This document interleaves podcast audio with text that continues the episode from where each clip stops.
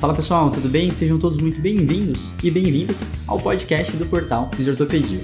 Eu sou o Leandro Fukuzawa. E eu sou o Rafael Cariscalard. E nós seremos os hosts desse canal. Esse canal tem como função ressignificar o papel do fisioterapeuta em tempos modernos. Trazendo novidades toda segunda-feira sobre as temáticas de dor e fisioterapia musculoesquelética. Então seja muito bem-vindo e aproveite mais um episódio. Fala pessoal, tudo bem? Sejam bem-vindos a mais um episódio do podcast do Ortopedia. E dessa vez a gente está literalmente em loco, né? Aqui no CTE, na piscina do CTE, né? A gente está apresentando a piscina aqui para vocês, com Renan Rezende. Estou aqui nesse especial do FMG, na minha visita técnica com o professor Zambelli, aproveitando e mostrando todos os professores e a linha de pesquisa relacionada à músculo esquelética. Então, Renan, você já é da casa, o pessoal já conhece ele. Seja muito bem-vindo ao nosso podcast. Então, agradecer o convite, né? é um prazer. A gente vai aqui discutir um pouco sobre os trabalhos que a gente tem feito na UFMG, né? E também discutir um pouco ah, sobre especificamente o sistema facial, né, a importância dele para o movimento humano uhum. e para o desempenho de atividades do dia a dia. Muito bom. Renan, que já gravou com a gente recentemente sobre variabilidade do movimento, né? Um episódio que deu uma repercussão sensacional. E aí agora a gente vai continuar a discussão. É diferente do que a gente discutiu com a Automari, com outros participantes sobre isso também, porque a gente agora está discutindo um pouco mais e ele vai explicar um pouco dessa diferença. Mas antes de qualquer coisa, Renan, se apresente, fala um pouquinho o que, que você faz aqui na UFMG. Tá. Então a gente está aqui no CTE, né, o Centro de Treinamento Esportivo da UFMG, onde ocorrem dois projetos específicos. Né? Tem o, aqui funciona um dos centros de referência paralímpico brasileiro, que ocorre aqui de manhã, e aí eu sou o professor da fisioterapia e o fisioterapeuta responsável né, por esse projeto. E à tarde nós temos os atletas do Olímpico, né? E aí a professora Juliana Ocarino, da fisioterapia, fica aqui é, e aí a gente tem atletas da base que disputam competição, né? Então a gente tem no Paralímpico a gente tem quatro modalidades atualmente: uhum. o paratekendo, o atletismo, a natação e o alterofilismo. Ah, e a gente tem os esportes olímpicos também, né? O atletismo, o judô, é, e tem outros esportes aqui que ah, às vezes alugam esse espaço, né? Para natação também olímpica, alugam esse espaço aqui. Alguns clubes da região treinam aqui, né? E aí, especificamente em relação às minhas linhas de pesquisa, né, na UFMG e especificamente no programa de pós-graduação em Ciências da Reabilitação da UFMG, eu hoje em dia eu tenho duas linhas de pesquisa principais, né? Então, uma uh, que é diretamente relacionada ao meu trabalho aqui no Centro de Referência Paralímpico, né? Então, a gente tem projetos de pesquisa relacionados à epidemiologia de lesões em paratletas, a entender um pouco a relação entre a ocorrência dessas lesões ao longo da temporada e aspectos como qualidade do sono, a carga de treinamento, aspectos biomecânicos. A gente tem uma equipe interdisciplinar né, nesse projeto que funciona muito bem, então tem um trabalho junto com a psicologia também, então a gente está com alguns projetos sendo desenvolvidos nessa linha. Né? E eu tenho projetos também que são mais relacionados a aspectos biomecânicos, né? Uhum. Assim, então, entender, por exemplo, questões relacionadas à ocorrência de lesões em corredores, é, também alguns estudos ah, sobre propriedade de medida de testes clínicos para avaliação né, de parâmetros de função muscular ah, e movimento, né? Então acho que é mais ou menos por aí. Legal, legal, bacana. E para quem não se recorda, né, esse aqui é o mesmo lugar que a gente gravou com a Larissa, só que com a Larissa a gente gravou lá no, na fisioterapia, tá? Então aqui é outro lugar, é um pouquinho acima, tá? E o Renan é o orientador da Larissa, né, que a gente conversou sobre a parte de Paralímpicos mais específica. Então, como a gente já conversou desse assunto, agora a gente vai conversar um pouco mais específico da parte do sistema facial. Vamos começar do começo pelas definições, né? Então, o que, que é o sistema facial? Acho que a primeira coisa que tem que ficar clara, né, assim, quando a gente fala sistema facial, né, assim, o porquê do, do termo, né, ou de uhum. dar essa importância de chamar de sistema, né? A primeira coisa é diferenciar de fáscia, né? Então, quando a gente está falando de sistema facial, o sistema facial ele envolveria vários tecidos, uhum. entre eles a face, né? Mas quando a gente pensa no sistema facial, a gente vai pensar em todo o arcabouço de tecido conectivo que uh, faz parte do sistema neuromúsculo esquelético, né? Então a gente vai pensar, por exemplo, em tecidos conectivos que são intramusculares, né? Então endomísio, epimísio, perimísio. A fáscia também vai fazer parte disso, mas cápsula articular, né? Os tratos neurovasculares. Então ah, é um conjunto de tecido conectivo, né, que está interconectado Uhum. é, e que dá essa conectividade tecidual e que a gente vai poder discutir um pouco mais sobre isso aqui agora. Né? Então, assim como a gente tem tradicionalmente o sistema muscular, o sistema cardiovascular, Uhum. houve essa necessidade mais recentemente, né? inclusive teve um, um artigo que ah, fundamentou um pouco mais essa definição para poder chamar a atenção para a importância desse, desse sistema que muitas vezes quando a gente vai ah, talvez eh, lidar, por exemplo, com cadáveres, né? e a forma como a dissecação de cadáveres é feita, esse sistema ele é meio que considerado como lixo, né? Assim, ele tem que ser removido para poder ter acesso ao músculo e aos Uhum. outros tecidos. É, Então a ideia é trazer a- a- o destaque de novo para esse sistema para a gente entender um pouco o papel dele também. Bacana. E eu acredito que um dos preconceitos que aconteçam por causa da, da face em si, né? Foram as questões de liberações miofasciais, várias técnicas aí que a gente sabe que existem na fisioterapia. E eu queria só que você conseguisse explicar um pouquinho mais a diferença do que é essa abordagem de liberação miofascial que a gente já admitiu em outros episódios e o sistema facial, para a gente saber que a gente não está falando da mesma coisa, né? Primeira coisa, assim, é, é deixar claro que se você for olhar em termos de literatura científica, Uhum. Essa é uma área pouco estudada ainda. Sim. É, se você for olhar em termos assim de número de gurus, né? assim, essa é uma área que também tem talvez uma prevalência alta, né? Vamos dizer assim. De, e aí acaba gerando uma, como é que eu posso dizer assim? Acaba gerando uma rejeição, né? Sim. Ou uma repulsa a esse termo, ou uma, Uhum. uma dificuldade, porque às vezes as pessoas acabam levando para outros lados que, inclusive, podem, ah, talvez, inclusive, não ser específico da área da atuação do fisioterapeuta, Sim. né? Então, é, e aí quando a gente pensa, por exemplo, em, na, na- na questão técnica, né, do termo liberação miofacial, por si só ele é um termo incorreto, né? Uhum. Assim, porque não tem nada que ser liberado ali, Exato. né? Na verdade, os efeitos de qualquer técnica eles vão ser outros, né? Uhum. É, e vem também um pouco dessa da gente ver o pessoal com com equimoses, né, com vários efeitos após essas técnicas que não são desejáveis quando você pensa em termos de, de intervenção, De vamos dizer assim, de, é, né? para esse sistema saúde. é, de saúde, ou de, de tecido saudável, né? de- é, mas aqui hoje nós vamos dar mais um enfoque, inclusive, nessa no papel.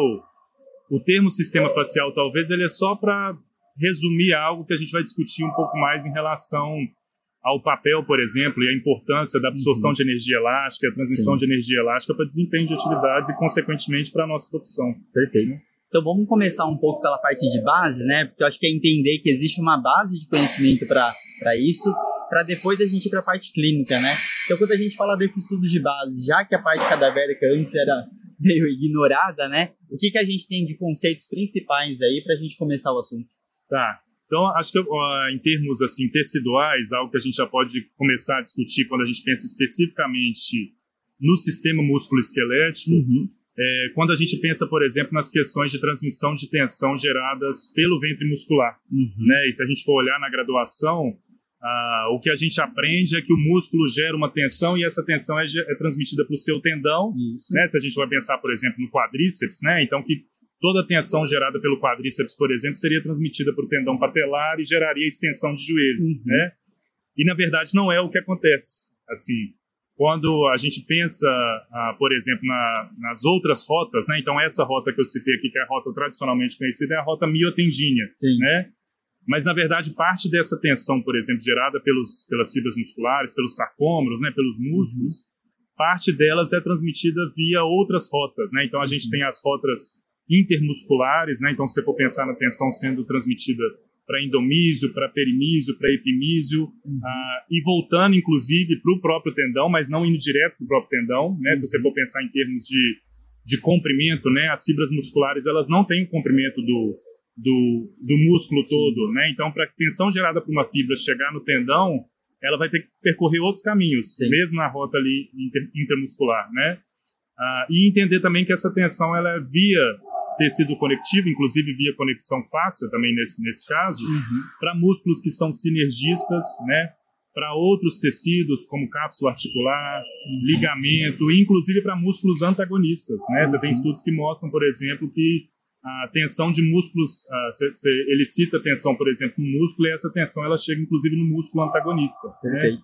É, então a gente acaba tendo uma formação, né, que tem o objetivo às vezes é mais didático, uhum. mas é uma formação muito compartimentalizada, muito segmentada, né, uhum. assim, muito uh, por blocos, e aí às vezes a gente acaba perdendo essa noção uh, do todo, né, e Sim. que ela tem relação com a forma como a nossa nossa anatomia existe, né, uhum. né, assim, ela já está presente, né, e aí é, em relação a essas questões de base, por exemplo, você tem ah, se você for nos congressos internacionais a respeito desse assunto, você inclusive tem workshops em que ah, métodos de dissecação diferentes são implementados, que ah, preservam okay. esse arcabouço de tecido conectivo, uhum. e aí você vê que, na verdade, não tem tanta separação assim como a gente imaginava. Sim. Né? Então, as técnicas são diferentes, mas é uma área, igual eu falei, que ainda precisa de muita pesquisa, né? inclusive pesquisa básica, né? Uhum. pesquisa anatômica para entender um pouco mais sobre esse, esse sistema. Maravilha uma das coisas que eu queria entender bem, assim, quando a gente fala desse sistema facial,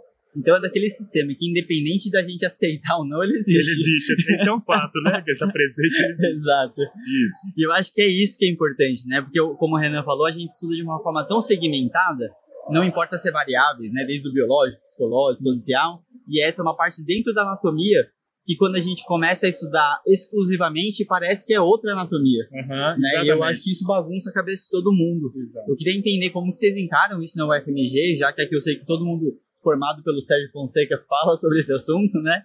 Eu queria entender como vocês veem isso dentro da UFMG e o que vocês estão vendo fora, né? Como você falou, esse preconceito acaba fazendo com que esse sistema pareça não existir. Exato. Então, como que é até a parte da educação que vocês estão fazendo, o que está acontecendo com essa disseminação? Eu acho que a primeira coisa é assim entender que o tradicional e o básico ele é importante, uhum. né? Assim, a gente também não pode começar a, a pendular para o outro extremo e achar que né, qualquer energia, qualquer tensão que é gerada, por exemplo, no meu tornozelo vai afetar o corpo todo e ir para essa noção um pouco muito exagerada das coisas, porque inclusive existem pesquisas sendo realizadas uh, para entender porque são duas coisas distintas quando a gente fala em termos teciduais, né? Uma coisa é eu ter a conectividade tecidual, ou seja, eu vou lá e faço um estudo anatômico e vejo que existe conexão, existe tecido conectivo conectando uhum. estruturas que antes eu não sabia que existiam. Sim. Outra coisa é eu testar se a partir dessa estrutura que permite transmissão de tensão, uhum. o quanto de fato de tensão é transmitida. Uhum. Porque essa estrutura ela pode ser mais frouxa ou mais menos rígida ou mais rígida. Sim. E na verdade ela, ela, ela permite transmissão, mas ah, de fato talvez não existe tanta tensão sendo transmitida ali. Né? Uhum. Né? Então é entender que existem estudos sendo feitos nesse, nesse sentido também. Né? E aí aqui especificamente dentro da UFMG tem um estudo tradicional, por exemplo, da Viviane Ortoni, né, que a Viviane Carvalhais, que foi aluna de mestrado do Sérgio, né, e, uhum. que, que, que, investigou, por exemplo, a questão da transmissão de tensão entre grande dorsal e glúteo máximo contralateral, uhum. né? Então, pensando nesse nessa direção das fibras do grande dorsal que são meio oblíquas, né, na, uhum.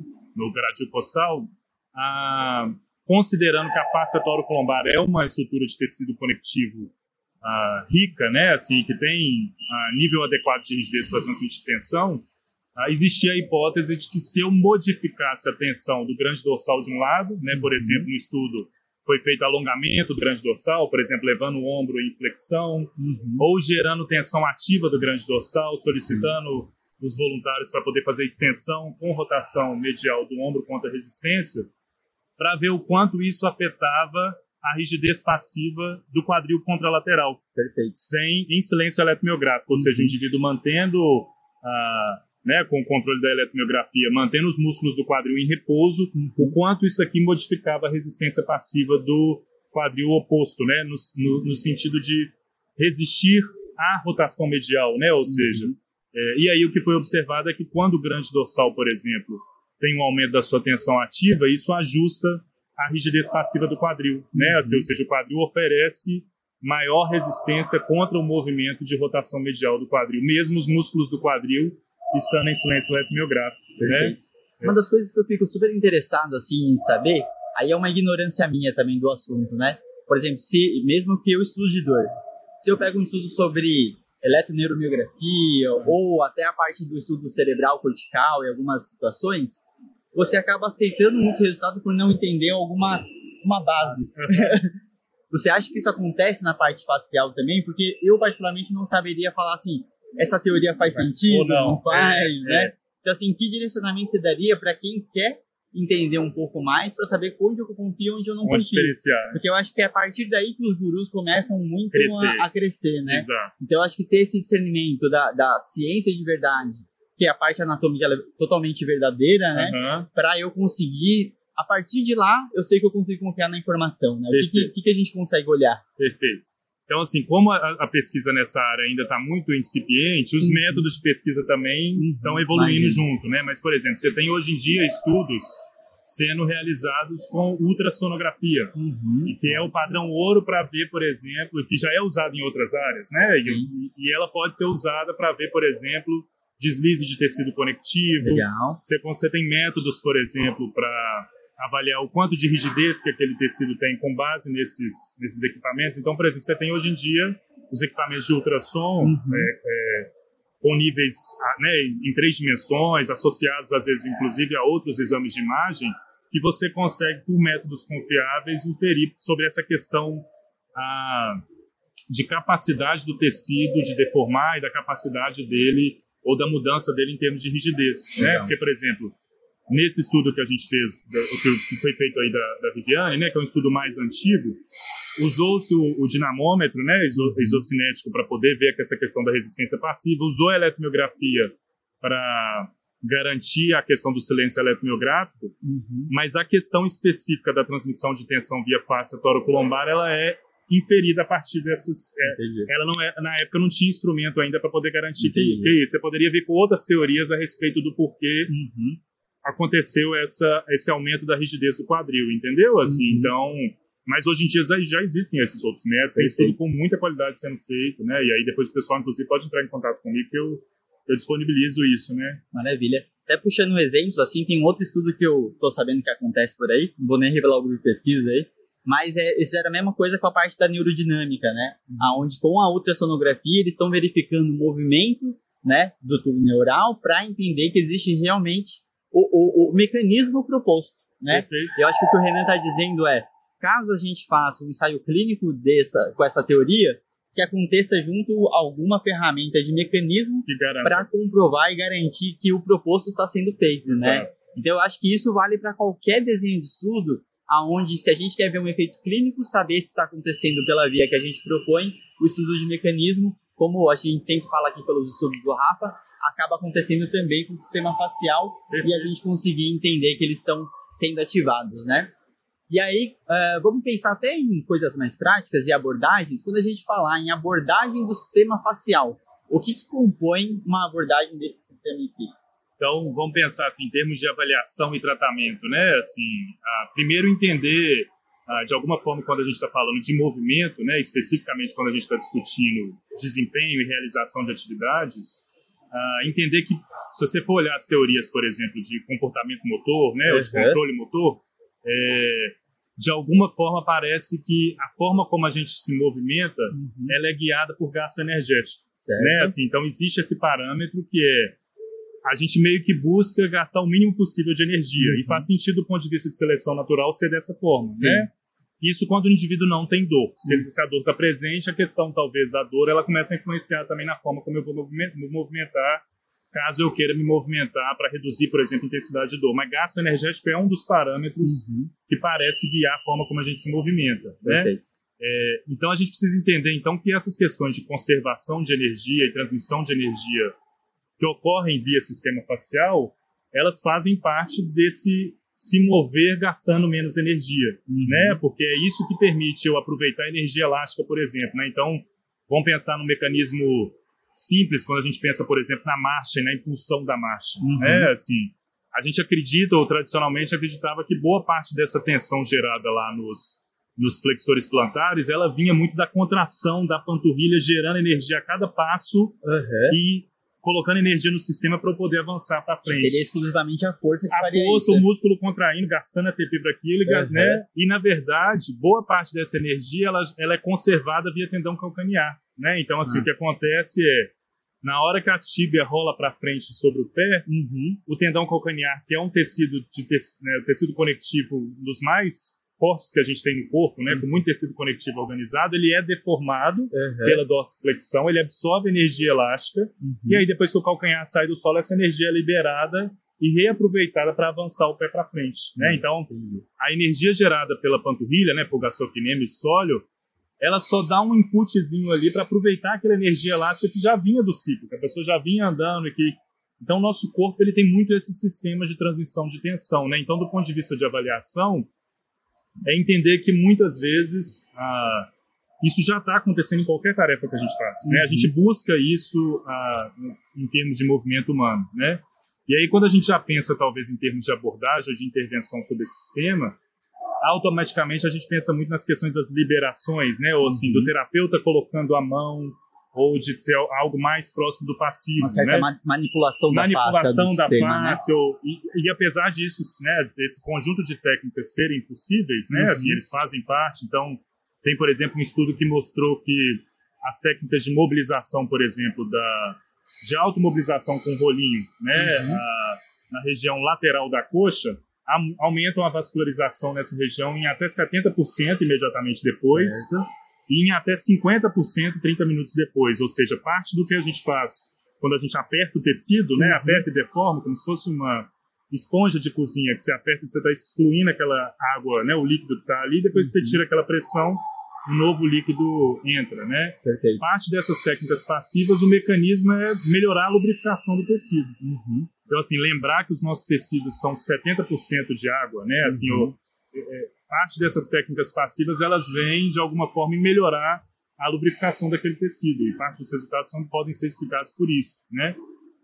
Mas entender também que quando a gente está fazendo técnicas que combinam, por exemplo, contração muscular com alongamento, uhum. né? Então, quando você está fazendo, por exemplo, um fortalecimento na posição alongada, ou quando eu, vou, eu estou fazendo algumas intervenções mais globais em que eu envolvo uh, músculos de diferentes regiões, né? E aí eu posso combinar, por exemplo, contrações isométricas, excêntricas ou concêntricas desses músculos uh, que estão relacionados às faces ou aos outros tecidos conectivos, né? E essas articulações movendo na direção de alongar ou de encurtar esse tecido, uhum. eu também estou trabalhando sistema facial né? Porque o que molda o sistema facial é a carga mecânica que a gente está impondo sobre ele. Uhum. E nada melhor do que colocar a carga mecânica imposta pelo próprio indivíduo, pelo, né, pelo peso corporal dele, uhum. é, e, e, que é gerada por músculos e, e, transmitida entre, entre regiões. Né? Então, existem também ah, técnicas que são ativas para intervenção sobre o sistema facial. Legal. Né? E, e que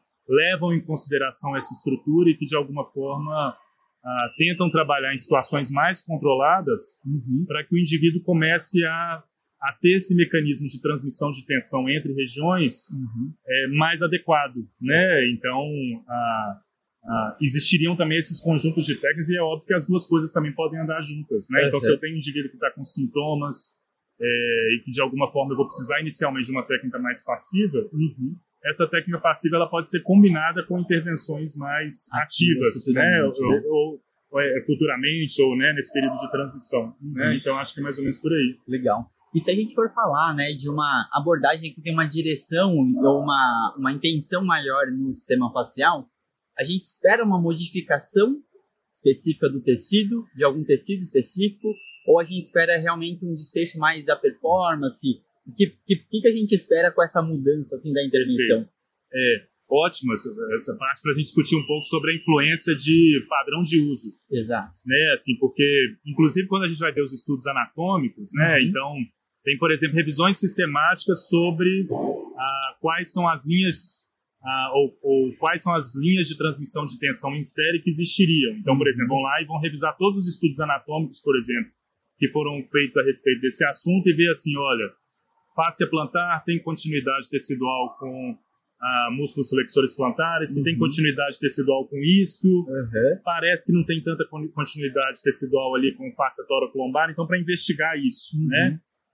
Só que quando você vai ver esses estudos anatômicos, a nossa anatomia é muito variada também entre nós, né? E uma das coisas que guia a nossa estrutura uhum. é o padrão de uso. Sim. Ou seja, se as atividades que eu vou fazendo ao longo da minha vida, do meu dia a dia, usam mais uhum. essas linhas ou essas, essas uh, cadeias, vamos dizer assim, né, para usar esse termo, ah, de alguma forma a minha estrutura vai se adaptando uhum. em ter mais tecido conectivo organizado naquela direção e com nível de rigidez certo. adequado, né? Como se você estivesse ensinando o você sistema. Você está ensinando o sistema, né? Então, o que eu faço no meu dia a dia vai me moldando. Entendi. E a minha estrutura vai ficando cada vez melhor para fazer aquilo que eu faço. Uhum. Né? Por isso que um atleta de elite, por exemplo, ele se torna tão bom naquilo que ele faz. Uhum.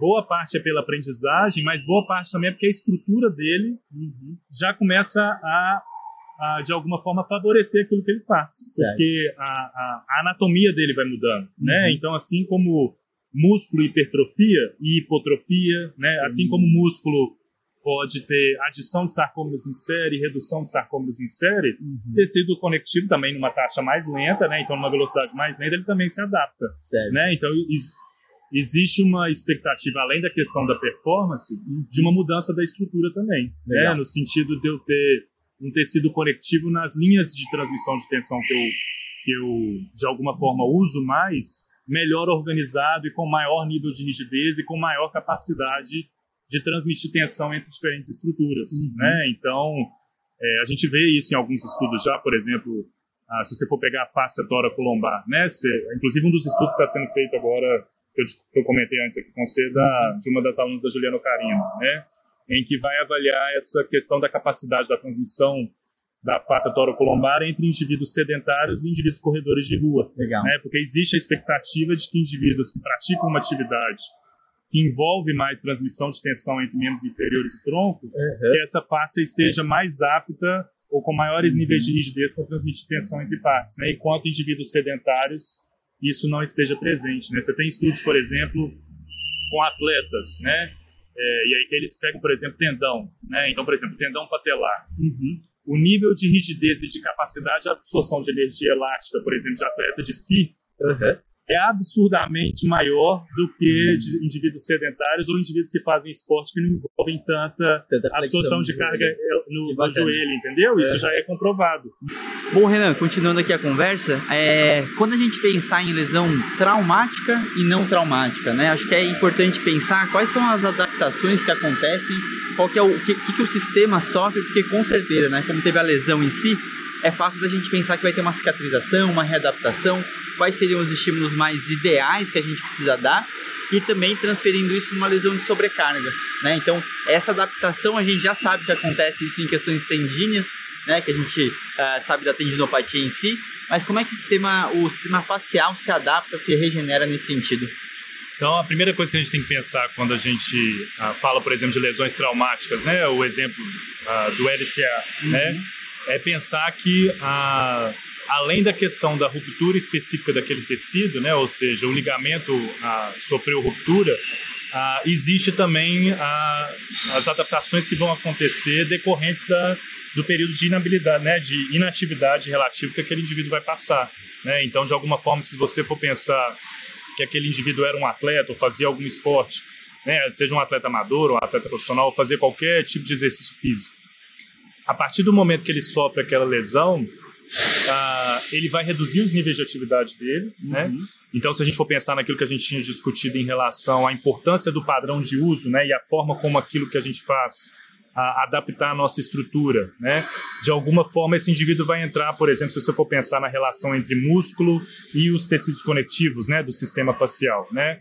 Quando esse indivíduo desenvolve hipotrofia, né, uhum. né, ah, existe uma. Então, a, essa adaptação específica do músculo ela tem consequências também para o tecido conectivo. Né? Teve um estudo ah, que avaliou, por exemplo, a relação entre os níveis de tensão do quadríceps, né? ou uhum. seja, eles colocaram os indivíduos lá para fazer força no isocinético cada vez com um nível maior de, de, de demanda do quadríceps e o efeito disso sobre os níveis de tensão da banda iliotibial, né, da face lata. Né? E aí o que eles observaram é que quanto maior o nível de contração do quadríceps, maior o nível de rigidez da banda iliotibial, de tensão Legal. dela, né? E por que que isso acontece? Se a gente for pensar quando o músculo contrai, né, ele encurta, né, uhum. a, apesar dele encurtar, dinamicamente acontece um aumento do diâmetro dele, Sim. né?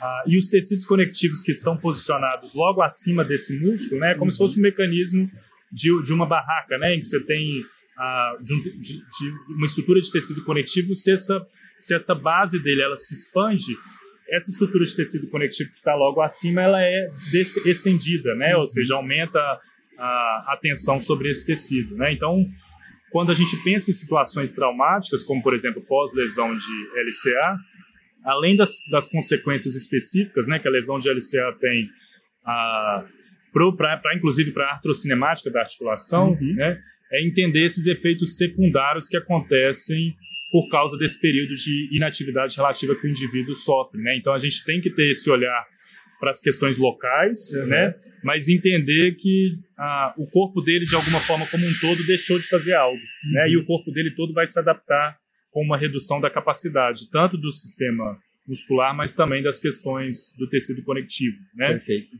E aí quando a gente pensa, por exemplo, em situações em que eu tenho ah, o desenvolvimento de lesões mais graduais, né, uhum. ou por, ah, por overuse, né, ah, quando você pensa na estrutura de tecido conectivo, é entender que boa parte desses tecidos conectivos, né, você citou o tendão, por exemplo, são estruturas que são pouco vascularizadas, né, o ventre do tendão ele é pouco vascularizado. Então, na maioria das vezes, ele não tem nem potencial para inflamar. Né? O que acontece com ele em termos de lesão, na maioria das vezes, é um processo de degeneração. Sim. Né? É, e se a gente pegar o tendão calcanear, por exemplo, como um exemplo, né, e aí talvez para trazer um pouco dessa relação entre como a gente se move e como isso pode, de alguma forma, contribuir ou não para a ocorrência de lesões, se você for pensar, por exemplo, no tendão calcanear e toda vez que o indivíduo está correndo e está fazendo a impulsão, a dependendo da forma como o meu pé se move, uhum. essa tensão ela é transmitida de forma diferente pelas fibras, por exemplo, mediais e laterais do tendão calcanear. Né? Então, se eu faço impulsão, por exemplo, com o pé muito mais evertido, uhum. é entender que dinamicamente as fibras mais mediais do tendão calcanear estão tendo que lidar mais com essa mais impulsão do que as fibras laterais, né? Inclusive quando você vai olhar, por exemplo, as regiões de degeneração, boa parte das, muitas vezes as regiões de degeneração elas estão mais concentradas na região mais medial do tendão. Né?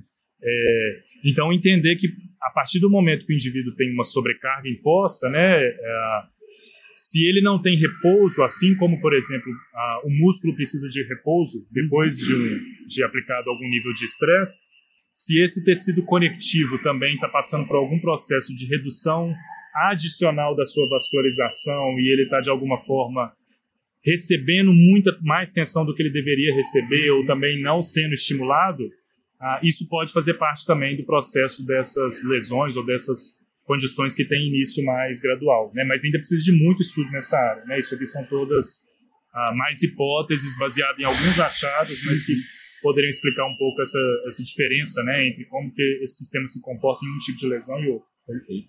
Maravilha, René. Fico muito feliz de ter essa discussão com você. Né? Eu acho que de uma forma muito madura, sem a gente ignorar um sistema, colocando ele de volta para a conta, que eu acho que ele foi muito tempo deixado de lado, né? E aí pensar que toda essa discussão a gente não está falando de uma técnica, a gente está falando de comercializar alguma coisa específica, né? A gente está falando de ciência séria, de base, que até chegar na inferência clínica precisa de muitos passos aí para a gente entender se é um entendimento básico, né, que a gente precisa ter, mas que ele sempre vai estar tá participando independente de como a gente olhar né? Então, quanto mais a gente entender, melhor fica nossas inferências e melhor a gente consegue colocar nesse tempero da conta aí o que é lesão, o que não é lesão, né?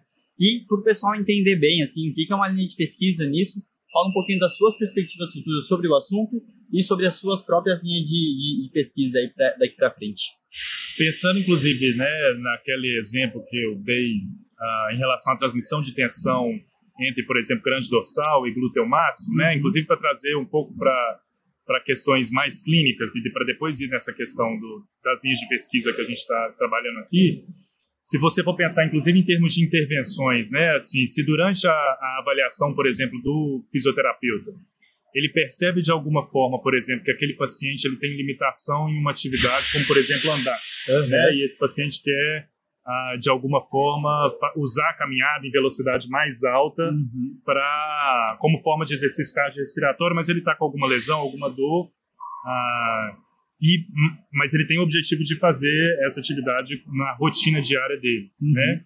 Se você for pensar, a partir do momento que eu entendo, por exemplo, aquela questão que a gente discutiu entre a, a, a relação né, entre grande dorsal de um lado e glúteo máximo do outro, né? Se a gente pensa, por exemplo, no movimento dos braços durante a marcha e no movimento do tórax, né, uhum. rodando durante a marcha, principalmente em velocidades mais altas, existe um papel ali dessa tensão do grande dorsal em ser transmitida pro, via face lombar para ajudar, por exemplo, na função do glúteo máximo Perfeito. durante a impulsão. Né? Uhum. Então, ah, do ponto de vista clínico, os fisioterapeutas eles têm que estar sempre cientes de que a demanda ela é sempre global. Uhum. Né? Então, durante a avaliação, se eu percebo uma, uma deficiência local, é importante que eu trabalhe essas deficiências locais, Sim. mas na evolução do tratamento eu tenho que ir caminhando para intervenções que considerem mais essa demanda global. Uhum. Né? E aí, entrando agora mais especificamente nessa questão da linha de pesquisa, então a gente poderia pensar, por exemplo, em estudos ah, que vão investigar, por exemplo, ah, o efeito né, da, de fortalecer a uhum. musculatura de grande dorsal e ver o efeito disso, por exemplo, sobre a capacidade do indivíduo de fazer atividades que demandam mais o membro inferior, né? Então, em que envolvem, ah, por exemplo, mais os movimentos de extensão de quadril ou rotação lateral de quadril, né? Ah, tem três projetos que estão sendo realizados, né, da Juliana Carino, que eu, que eu faço parte, que são projetos que estão investigando essa linha de transmissão de tensão ah, e ver se existem diferenças, por exemplo, entre indivíduos sedentários e indivíduos que são corredores. Uhum, ver se existe diferença, por exemplo, entre indivíduos que apresentam dor lombar e que não uhum. apresentam dor lombar, né? Então, se a gente entende aquilo que a gente discutiu no início, né, que a, esses tecidos conectivos, né, eles são altamente, eles têm é, muitos mecanorreceptores, eles têm, esses mecanorreceptores, inclusive, eles são organizados e orientados uhum. nas linhas de transmissão que recebem mais tensão, eles não são distribuídos nesses tecidos conectivos de maneira completamente aleatória. Uhum. Então, existe um papel desse, desse sistema em termos perceptuais, né, uhum. que a gente discutiu na, na contraposição com, com a questão, por exemplo, dos receptores articulares, Sim. que são, às vezes, supervalorizados, né, tradicionalmente. Então, existem algumas linhas de pesquisa em que, no futuro, a gente tem interesse, então, em agora começar a testar, não do ponto de vista ainda de efeito clínico, não sobre efeito de dor, mas a partir do momento que a gente entende que essas relações existem, a gente entender agora se, ao manipular uhum. alguns pontos dessa cadeia, o efeito que isso acontece, tanto no desempenho de atividades, né? então uhum. eu posso, por exemplo, ver se, uma, se a partir do momento que eu incluo um fortalecimento que inclui, por exemplo, músculos do tronco, uhum. se isso tem um efeito sobre a forma como o indivíduo agacha, sobre a forma como ele corre, uhum. sobre a forma como ele chuta uma bola, sobre a forma como ele salta, uhum. né? Então, ver o efeito a partir desse momento agora de intervenções, né?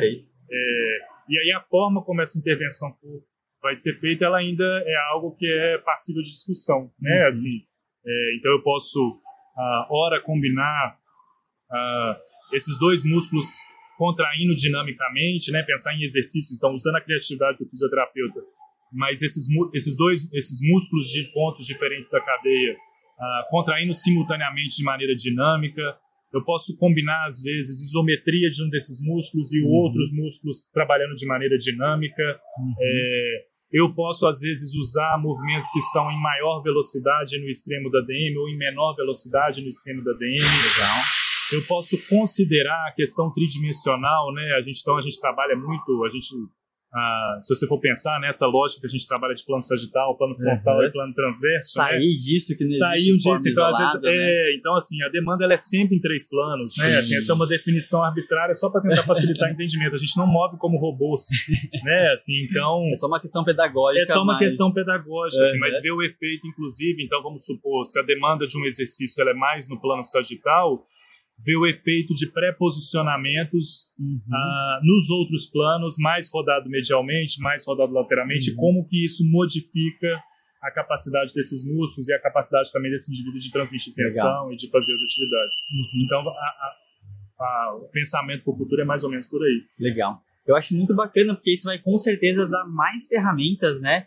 Mais possibilidades de a gente conseguir trabalhar de alguma forma diferente e possibilidades de potencializar, né? Principalmente vias indiretas, por exemplo, como você falou, muitas situações mais agudas, aquela dificuldade de movimentação, você saber que você está mexendo no sistema.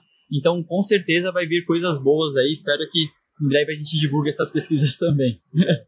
Mas maravilha, Renan. Agradeço pelo tempo aqui. Renan está aqui no meio das suas férias. Tomou um tempinho aqui para vir para o trabalho e gravar esse podcast com a gente, tá? Queria agradecer mesmo. Vocês vão ver Renan na nossa pós-graduação, na STAR. Então, com certeza, Renan é uma pessoa que é super disponível aí, super é, fácil de conversar, então quem quiser fazer mestrado, doutorado aqui com ele, fique à vontade. Para quem gosta desse assunto, venha para BH, comer uns queijos, tomar um café e fazer umas pesquisas sobre o sistema facial também, tá? Renan, obrigado aí pelo podcast. E se quiser deixar uma mensagem final, fica à vontade. Não, só agradecer mais uma vez o convite, né? Eu que agradeço o Fusal estar aqui, né? Foi um prazer ter você aqui durante essas duas, três semanas aí, uhum. né? É, então foi um prazer, a gente só conhecia, só conversava, né? Online, internet, então é muito né? bom conhecer a pessoa, sentir energia presencial, ser um cara super bacana. Então agradecer a oportunidade.